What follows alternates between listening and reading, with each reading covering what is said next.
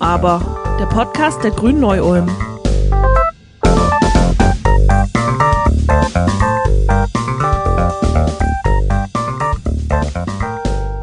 Brexit, Corona, Migration, Wirtschaft, Digitalisierung, Klimaschutz und dazu noch ganz grundsätzliche Fragen nach Kompetenzen, Demokratie und dem eigenen Werteverständnis. Das ist eine lange Liste, die sich auch noch um viele weitere Punkte erweitern ließe.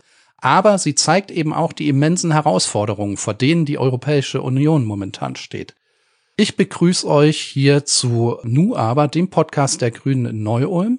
Mein Name ist Arno Görgen und in dieser 18. Folge von Nu aber äh, möchten wir mit unseren Gästen über die State of the E-Union, also ganz grob übersetzt über den Zustand der Europäischen Union sprechen. Welches sind die Baustellen und Knackpunkte und wie können diese gelöst werden? Dazu haben wir zwei sehr illustre Gäste eingeladen und ich freue mich sehr, dass sie zugesagt haben.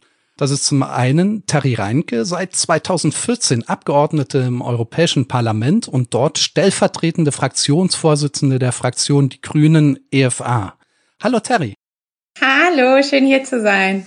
Und unser zweiter Gast ist der Florian Siegmann, Abgeordneter im Bayerischen Landtag und dort europapolitischer Sprecher. Herzlich willkommen, Florian.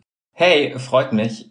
Ich freue mich auch. Jetzt haben wir ja eingangs die momentanen Probleme in der EU aufgezählt, aber eigentlich ist die EU ja ein unbeschreiblich erfolgreiches Projekt.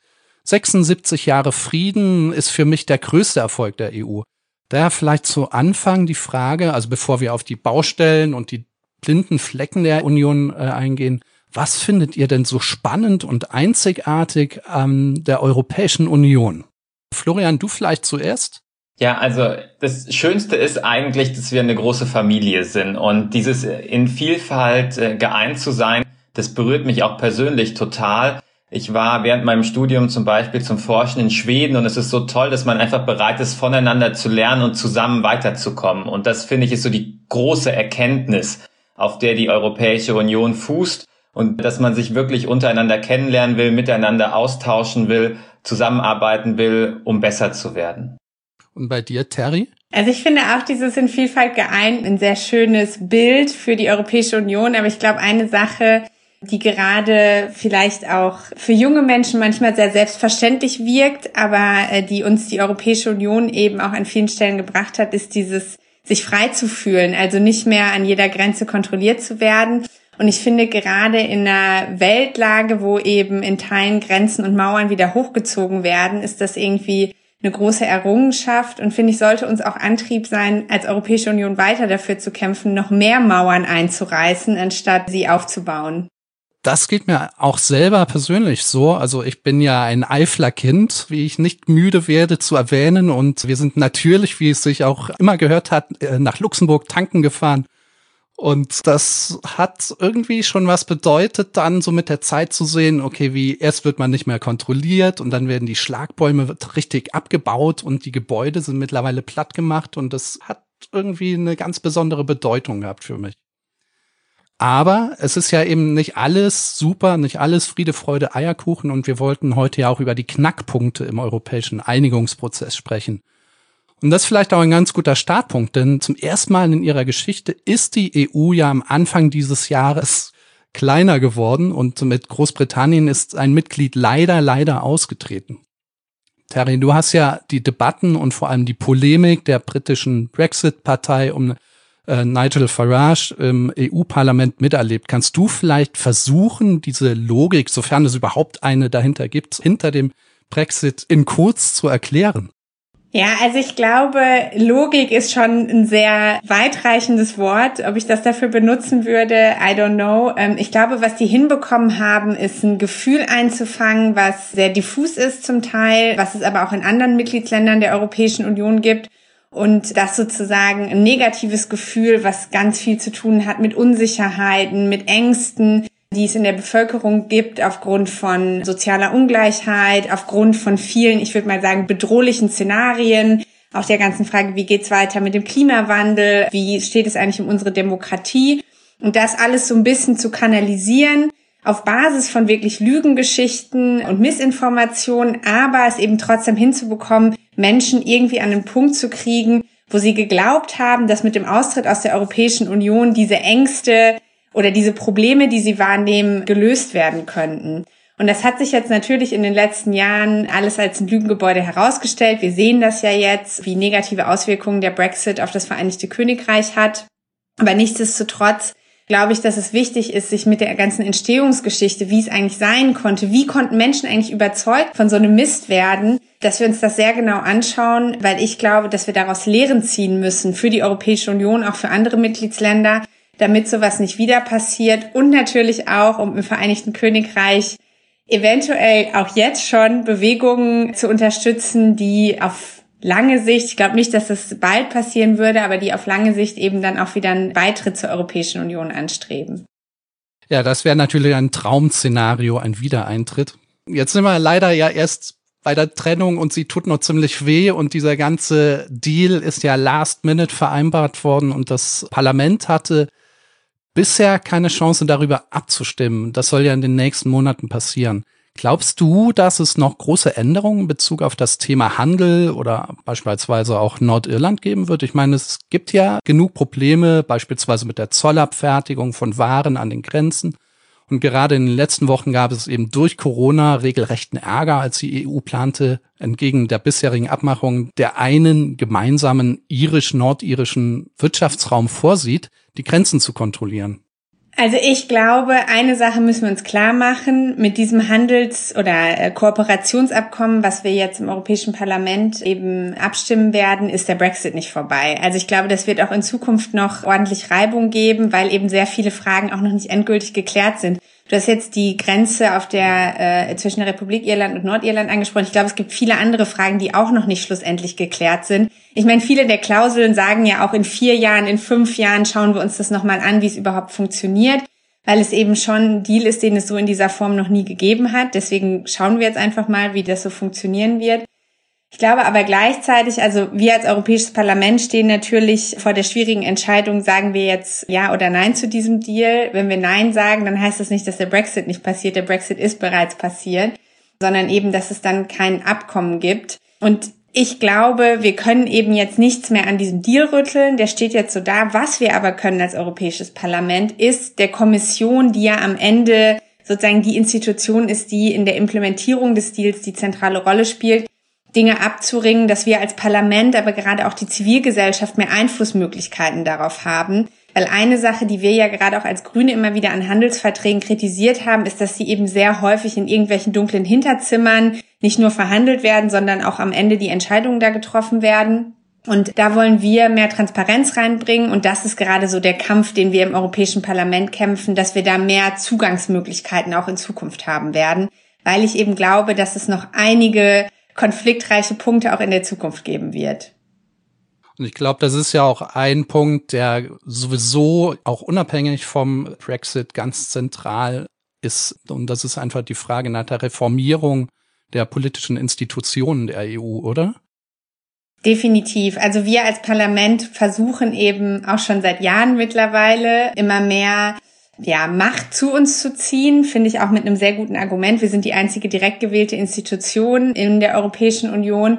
Und wir versuchen eben auch eine stärkere Rechenschaftspflicht der Kommission zu erreichen. Also, dass die, wenn es um zentrale politische Fragen geht, natürlich das Parlament immer informieren, aber am Ende auch wissen, dass wir der Ort sind, wo eben wichtige Entscheidungen getroffen werden müssen. Wir haben da auch schon viel erreicht. Also die Tatsache zum Beispiel, dass wir diesen Deal ratifizieren müssen, das ist auch ein ein Sieg des Europäischen Parlaments nach einem langen Ringen gewesen. Wir als Grüne würden uns das in vielen anderen Punkten noch stärker wünschen. Weil eins ist auch klar, wenn wir uns den Rat, also die andere Seite der europäischen Institutionen anschauen, da merken wir eben in letzter Zeit immer wieder an vielen Stellen, wo es noch Einstimmigkeit gibt, ist der Rat immer wieder blockiert, weil es dann eben einzelne Mitgliedsländer gibt, die Dinge nicht wollen und dann den Rest der EU so ein bisschen in Geiselhaft nehmen.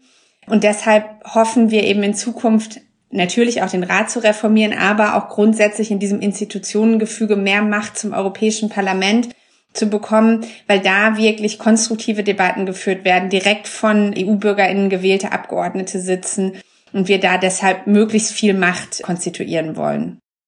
Ganz wichtig für die Europäische Union ist ja auch eine europäische Identität und man spricht ja auch gerne vom Europa der Regionen und ähnlichen Ideen, Konzepten. Und Florian, du bist ja, wie eingangs erwähnt, der europapolitische Sprecher der bayerischen Grünen im Landtag. Und für manche mag das jetzt vielleicht nicht ganz ersichtlich sein, was Bayern denn mit Europa zu tun hat, außer dass wir mittendrin sind. Kannst du uns vielleicht etwas dazu sagen, inwieweit der Brexit Bayern und die bayerische Wirtschaft, vielleicht aber auch die bayerische Gesellschaft trifft? Ja, also bei der CSU frage ich mich oft, ob sie begriffen hat, dass Bayern mitten in Europa liegt. Aber für uns Grüne ist das natürlich ein wichtiges Thema und deswegen haben wir europapolitische Sprecher in den Ländern und ich sage immer gerne, ich mache Europa zum Anfassen.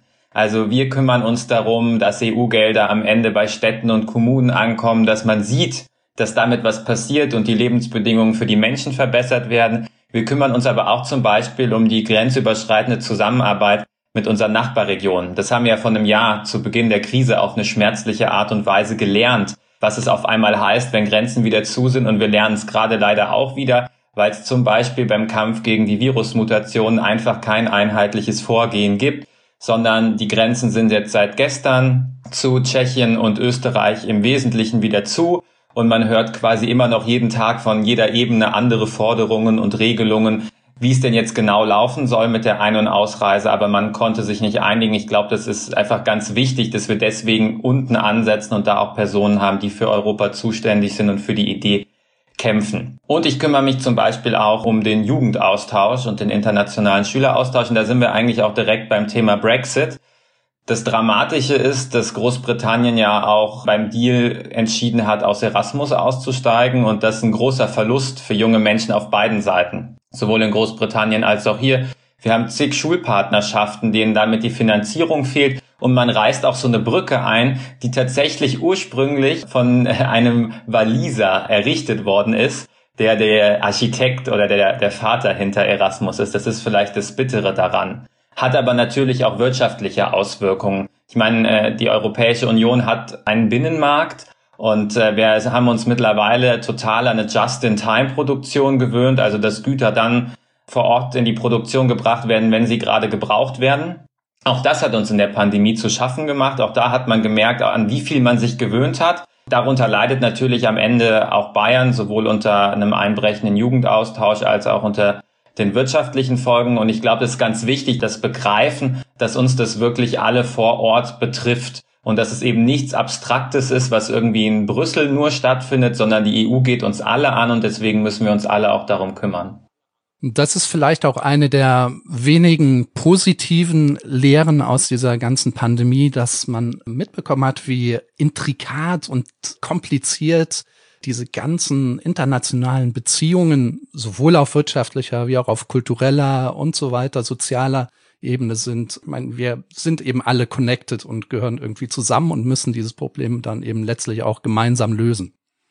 Wo wir schon bei gemeinsam lösen sind, also eine Frage, die bei dem ganzen Prozedere immer, zumindest aus dem, was ich mitbekommen habe, etwas im Hintergrund nur besprochen wird oder nicht stattfindet, so wirklich, ist die Frage, nach dem europäischen Umwelt- und Klimaschutz durch den Brexit. Können ihr uns vielleicht dazu etwas sagen, zu den Folgen und wie man damit umgehen könnte? Also vielleicht zu dem Abkommen, das ist eben nicht nur ein Handelsabkommen, sondern ein Handels- und Kooperationsabkommen. Und die Europäische Union hätte sich sogar noch ein umfassenderes Abkommen gewünscht als das, was jetzt auf dem Tisch liegt, weil wir eben gesagt haben, dass gerade in so zentralen Herausforderungen wie zum Beispiel dem Klimaschutz dass wir da sehr eng auch in Zukunft mit dem Vereinigten Königreich zusammenarbeiten wollen. Die britische Seite hat das ein bisschen anders gesehen und deswegen sind wir jetzt eben mit diesem, ja, ich würde mal sagen, nicht wirklich umfassenden Deal am Ende bei rausgekommen. Es ist ein total kompromisslastiger Deal. Also es gibt eigentlich keinen Paragraphen, wo sich eine Seite völlig durchgesetzt hat. Und beim Klimaschutz ist es eben genauso. Die britische Seite wollte eine möglichst weite, eine möglichst flexible Regelung und die Europäische Union wollte eigentlich gerne eine Regelung, wo man auch weiterhin sehr eng zusammenarbeitet. Am Ende ist was bei rausgekommen, dass wir grundsätzlich schon sagen können, dass es weiterhin in die gleiche Richtung gehen soll, dass sozusagen einige Grundlagen von europäischer Seite auch weiterhin im Vereinigten Königreich angewandt werden müssen Aber, und das habe ich ja eben auch schon gesagt, wie sich das dann in der Realität wirklich auswirkt, das ist so ein bisschen to be seen. Weil wenn wir uns mal die Sanktionsmechanismen anschauen, also gehen wir mal davon aus, das Vereinigte Königreich wird in eine ganz andere Richtung gehen, was den Klimaschutz angeht, werden eben nicht darum kämpfen, die Pariser Klimaziele einhalten zu können, dann gibt es Möglichkeiten für die europäische Seite dagegen vorzugehen. Und ob es dann am Ende vor diesen Gerichtsbarkeiten, die da in diesem Abkommen äh, drin sind, wirklich bewiesen werden kann, dass bestimmte Politikentscheidungen, also was weiß ich, in Klima- und Umweltfragen, wirklich ein, und das ist jetzt aus dem Text, Significant Divergence mit Material Impact, also eine materielle Auswirkung und eine signifikante äh, Divergenz ist, ob das wirklich so einfach bewiesen werden kann, das ist eben die große Frage. Deswegen sagen wir als Europäisches Parlament, dass wir da bestimmte Safeguards brauchen, dass wir zum Beispiel, was die zivilgesellschaftliche Einbindung angeht, wollen, dass Umweltorganisationen, dass Organisationen, die sich für Klimaschutz einsetzen, aber zum Beispiel auch Gewerkschaften, dass die da sehr eng eingebunden sind in der Zukunft. Weil ihr könnt euch ja vorstellen, dass es am Ende wahrscheinlich an vielen Fragen dann um sehr, sehr viel gehen wird, wo es dann eben auch unterschiedliche Interessen geben wird. Und deshalb ist es so wichtig, dass wir einerseits eben probieren, möglichst gute Sanktionsmechanismen zu haben, aber eben auch die politische Debatte weiter pushen, auch in Großbritannien, auch zum Beispiel in Zusammenarbeit mit den britischen und schottischen Grünen und da gemeinsam weiter dafür zu kämpfen, dass sowohl das Vereinigte Königreich als auch die Europäische Union ambitionierter wird, was Klimaschutz und Umweltpolitik angeht. Ja, ich glaube, da geht letztlich auch kein Weg dran vorbei. Jetzt haben wir ja vorhin schon auch auch in Bezug auf Brexit, auch auf Probleme mit einem Demokratiedefizit innerhalb der EU-Institutionen gesprochen. Jetzt gibt es aber nicht nur Probleme mit einem Demokratiedefizit in den EU-Institutionen, sondern auch in einigen Mitgliedstaaten. Ich denke jetzt dabei insbesondere an Ungarn oder auch an Polen und in beiden Ländern werden seit Jahren wichtige demokratische Rechte beschnitten, wie zum Beispiel die Pressefreiheit, die Unabhängigkeit der Justiz, LGBTQ-Rechte werden eingeschränkt und so weiter und so fort. Und wie könnte die EU hier besser vorgehen und ihre Mitgliedsländer dazu bringen, diese Grundwerte, diese, auch dieses gemeinsame Setting an Werten einzuhalten? Also es gibt von europäischer Ebene einige Mechanismen, was die Europäische Kommission zum Beispiel machen kann. Das bekannteste ist wahrscheinlich dieses berühmte Artikel 7 Verfahren, also ein Rechtsstaatsverfahren, was eingesetzt werden kann, um Druck auf Mitgliedstaaten auszuüben, wenn sie eben rechtsstaatliche Prinzipien brechen. Das ist auch mittlerweile sowohl gegen Polen als auch gegen Ungarn eingeleitet worden. Das Problem an diesem Verfahren ist, und das ist wahrscheinlich auch schon sehr häufig erwähnt worden, dass es Einstimmigkeit im Rat braucht, um am Ende die Sanktion des Stimmentzugs wirklich durchzusetzen. Und dann schützt eben Ungarn Polen und Polen Ungarn und dann kommen wir nirgendwo hin. Also es ist trotzdem wichtig, dass es Verfahren gibt, weil es immer wieder einen Dialog vorsieht. Aber es wird am Ende wahrscheinlich nie diese harte Karte wirklich gezogen werden. Und deshalb ist es wichtig, dass es eben noch andere Möglichkeiten gibt. Und ein ganz neues Instrument, was wir jetzt gerade verhandelt haben auf europäischer Ebene, ist die Rechtsstaatskonditionalität für EU-Mittel. Flo hat ja gerade schon angesprochen, es ist super wichtig, dass EU-Mittel wirklich auch bei den Bürgerinnen und Bürgern in den Städten und Kommunen und eben auch bei Organisationen ankommen. Damit werden ganz viele wichtige Dinge vorangetrieben. Aber wir sagen eben, da muss es bestimmte Vorbedingungen geben, also die können nicht einfach irgendwie ausgegeben werden. Und eine dieser Konditionalitäten ist eben ein Einhalten von Rechtsstaatsprinzipien und in Mitgliedstaaten, wo das wirklich systematisch unterminiert wird, da kann dann die Europäische Kommission sagen, dass sie dieses Verfahren einleiten und dann kann am Ende eben mit einer Zweidrittelmehrheit im Rat, also einer qualifizierten Mehrheit, ein Entzug von bestimmten Mitteln, also eine Suspendierung dieser Mittel stehen. Und das ist erstmal ein wichtiger Erfolg für das Europäische Parlament, weil wir das angestoßen haben, das durchzusetzen, dass es sowas gibt. Jetzt muss es aber auch genutzt werden. Und ob es genutzt werden wird, das hängt so ein bisschen an dem Willen der Europäischen Kommission. Und da merkt man in den letzten Jahren, dass sie manchmal nicht so begeistert sind, wirklich gegen solche Rechtsstaats- und Demokratiesünder vorzugehen. Und deshalb brauchen wir da eben auch immer Druck von der Zivilgesellschaft, aber eben zum Beispiel auch aus den Mitgliedstaaten, aber auch aus den Regionen, die sagen so ein bisschen und nicht weiter. Das sind wirklich die Grundwerte, das Fundament der EU. Und wenn die angegriffen werden, dann ähm, werden wir uns dagegen wehren. Und das bräuchten wir gerade in Bezug auf Ungarn und Polen auch noch stärker. Ich habe auch das Gefühl, die Verantwortung sollte da auch nicht komplett bei der EU liegen, sondern sie besteht ja eben aus einer Summe ganz vieler Teile. Und auch hier kann man natürlich auch wieder ein Bundesland wie Bayern in die Pflicht nehmen, Florian. Ja, also wir müssen uns jetzt zum Beispiel mal klar machen, in Ungarn, das, was wir da sehen, ist ja nichts Neues, sondern wenn man es ernst nimmt, dann haben wir da eine Dekade erlebt, in der der Rechtsstaat ausgehöhlt worden ist, in der Menschen diskriminiert werden, in der an Grenzen Lager errichtet werden, um da Menschen zu internieren, was Gott sei Dank inzwischen vom EuGH verboten worden ist. Also wir blicken eigentlich auf ein Jahrzehnt Demokratieverachtung. Und jetzt ist es Thema, aber es war eigentlich schon viel länger Thema, bloß nicht so groß, weil wir halt immer wieder gesehen haben, dass so ein Verhalten gedeckt worden ist. Und ich glaube, es ist wichtig, da auch die Verantwortlichen zu benennen. Und das ist im Fall von Ungarn ganz massiv CDU und vor allem CSU, die ja bis 2018 noch Orban gefeiert haben, sich haben mit dem ablichten lassen. Dann hat sich Stoiber von ihm noch eine Orden umhängen lassen. Und das ist halt das Problem in so einer Familie. Ich habe ja anfangs gesprochen über die EU als Familie. Es geht nicht nur darum, dass die Eltern sagen, was man nicht machen darf, sondern die Kinder müssen auch untereinander mal ein bisschen nach sich schauen oder die Geschwister, sage ich mal, ja. Und äh, man muss auch einfach dann gegenüber Partnerinnen äh, wie Ungarn klar machen, dass das ein Verhalten ist, was nicht geht. Aber wir haben leider das Gegenteil erlebt. Ja, wir haben also im Prinzip bis vor zwei Jahren auch noch gesehen, dass massiv Außenwirtschaftsförderung bilateral mit Ungarn betrieben worden ist aus Bayern raus. Also ganz viele Incentives letztendlich gesetzt worden sind, obwohl der Rechtsstaat da so erodiert ist. Und das geht natürlich nicht, sondern da braucht es auch eine ganz klare Haltung der Mitgliedstaaten untereinander dass so ein Verhalten nicht geduldet wird. Und da wäre auch die Bundesregierung und allen voran die Kanzlerin in der Pflicht, endlich mal eine härtere Linie zu fahren. Das gilt im Übrigen auch gegenüber Polen. Ich meine, was wir da erleben, ist, dass eine Bevölkerungsgruppe stigmatisiert wird. Ja, das nimmt krasse Züge an. Das System der LGBT-freien Zonen, das ist schon krass menschenverachtend, dass man sozusagen Menschen mitteilt, sie sind in einem Teil des Landes nicht erwünscht, ja, oder werden da zur persona non grata erklärt. Das hat ja eine Qualität, äh, die ist weit von dem weg, äh, was die EU sich mal als Grundwerte und als Grundrechtscharta gegeben hat. Deswegen ist es so wichtig, dass man auch auf diesem bilateralen Weg Druck macht und nicht nur Druck macht, sondern sich vor allem für diejenigen einsetzt und versucht denen zu helfen, die da bedroht werden und die da diskriminiert werden.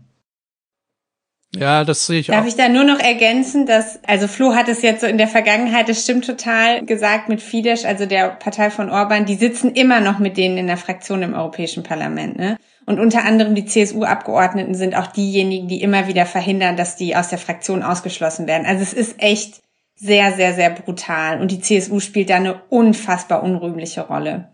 Leider, leider. Deswegen heißt es auch bei den nächsten Landtags- und Kommunalwahlen in Bayern äh, unbedingt Grün wählen, dann wird alles super. und deswegen sprechen wir ja auch hier. Und um jetzt auch dieses Gespräch, sagen wir mal, mit einem etwas hoffnungsvolleren Blick auch ausklingen zu lassen. Ich nehme euch mal mit auf eine kleine Reise ins Jahr 2050 und wir befinden uns in Deutschland, einem Bundesstaat der Vereinigten Staaten von Europa. Und seit vielen Jahren existiert diese Union schon so. Und ich würde jetzt von euch gern wissen, was ist eure Meinung zu diesem Staatenbund? Warum haben wir das getan? Wir sind ja jetzt schon ein bisschen älter geworden in diesen 30 Jahren ungefähr. Und was musste geschehen, damit wir überhaupt so weit kommen konnten? Damals um 2020 rum hatten wir ja noch Probleme mit dem aufkeimenden Nationalismus in Europa. Tja, ich hoffe, dass wir nicht noch mehr Krisen gebraucht haben, um dahin zu kommen, sondern dass die Summe der Krisenerfahrungen bis 2021 ausgereicht hat, um uns an der Stelle ein Stück klüger zu machen. Ich habe auch ein bisschen die Hoffnung, dass die Pandemie, die wir jetzt erlebt haben, vor allem aber auch die gemeinsame europäische Antwort beim Wiederaufbau dafür ein Stück weit den Grundstein legt, dass man wirklich endgültig begriffen hat, dass man in allen Politikbereichen viel enger zusammenarbeiten muss und sich da von der nationalen Brille noch ein Stück stärker verabschiedet. Vielleicht ist es ja auch kein Bundesstaat geworden, sondern eine föderale Republik. Schauen wir mal. Die Debatte läuft ja noch, die Zukunft ist nicht immer so glasklar, aber meine Hoffnung ist, dass die Summe der Krisen ausgereicht hat und dass tatsächlich äh, vielleicht dann kurz nach der Pandemie, nach der nächsten Europaparlamentswahl, dann auch Leute das Ruder in der Kommission übernommen haben, die äh, die EU wirklich in die Richtung weiterentwickeln wollen. Ja, und wenn ich da noch ergänzen darf, dass das Ganze natürlich getragen war von wahnsinnig starken sozialen und politischen Bewegungen. Und da merken wir auch immer wieder, wo wir so stark sind als EU-BürgerInnen. Und das ist eben in dieser wirklich auch eine zivile Demokratie zu bauen. Und auch in Ländern wie Polen oder Ungarn oder auch in Großbritannien, wo eben massive Angriffe auch auf demokratischen Konsens stattgefunden haben, dass sehr, sehr viele Menschen sich eben dagegen auch auflehnen. Und ich glaube, auf Basis dessen eine starke föderale Europäische Republik zu bauen, in der wir als Bürgerinnen und Bürgern dann mit unterschiedlichen Ebenen immer wieder interagieren und Grundrechte stärken, Nachhaltigkeit stärken, soziale Gerechtigkeit stärken. Das ist das Erfolgsmodell gewesen, mit dem wir dann 2050 in eine noch positivere Zukunft blicken können. Und wir haben es ja sogar geschafft, die Frage nach der Festung Europa und die Flüchtlingsfrage zu lösen und gleichzeitig das Klimaproblem zu lösen. Ich finde uns super. Auf jeden Fall. Sehr gut, ja. Hoffen wir, dass das alles so kommt. Ich bin absolut sicher, wenn die Leute richtig wählen. also mir hat das jetzt gerade riesigen Spaß gemacht und ich glaube ja, wir sollten ein regelmäßiges State of the E-Union Update machen. Die EU hat ja viele, viele Aufgaben und Themen, die man in einen Podcast packen könnte. Ich würde mich freuen, wenn ihr vielleicht irgendwann auch wieder die Zeit hättet, mit uns zu sprechen. Jetzt bleibt mir nicht viel anderes übrig, als mich ganz, ganz herzlich bei euch zu bedanken, dass ihr weiter mit Feuer und Werf für die EU und für die Sache streitet und Vielen Dank, dass ihr unsere Gäste wart und euch die Zeit genommen habt. Vielen Dank für das spannende Gespräch. Ja, danke. Bis zum nächsten Mal. Vielen Dank. Und wie immer findet ihr, liebe ZuhörerInnen, alle wichtigen Infos zu dieser Folge auf unserer Website grüne-neu-ulm.de slash podcast. Danke fürs Zuhören und bis in zwei Wochen. Macht's gut, bleibt gesund. Wir hören uns. Tschüss. Thank you.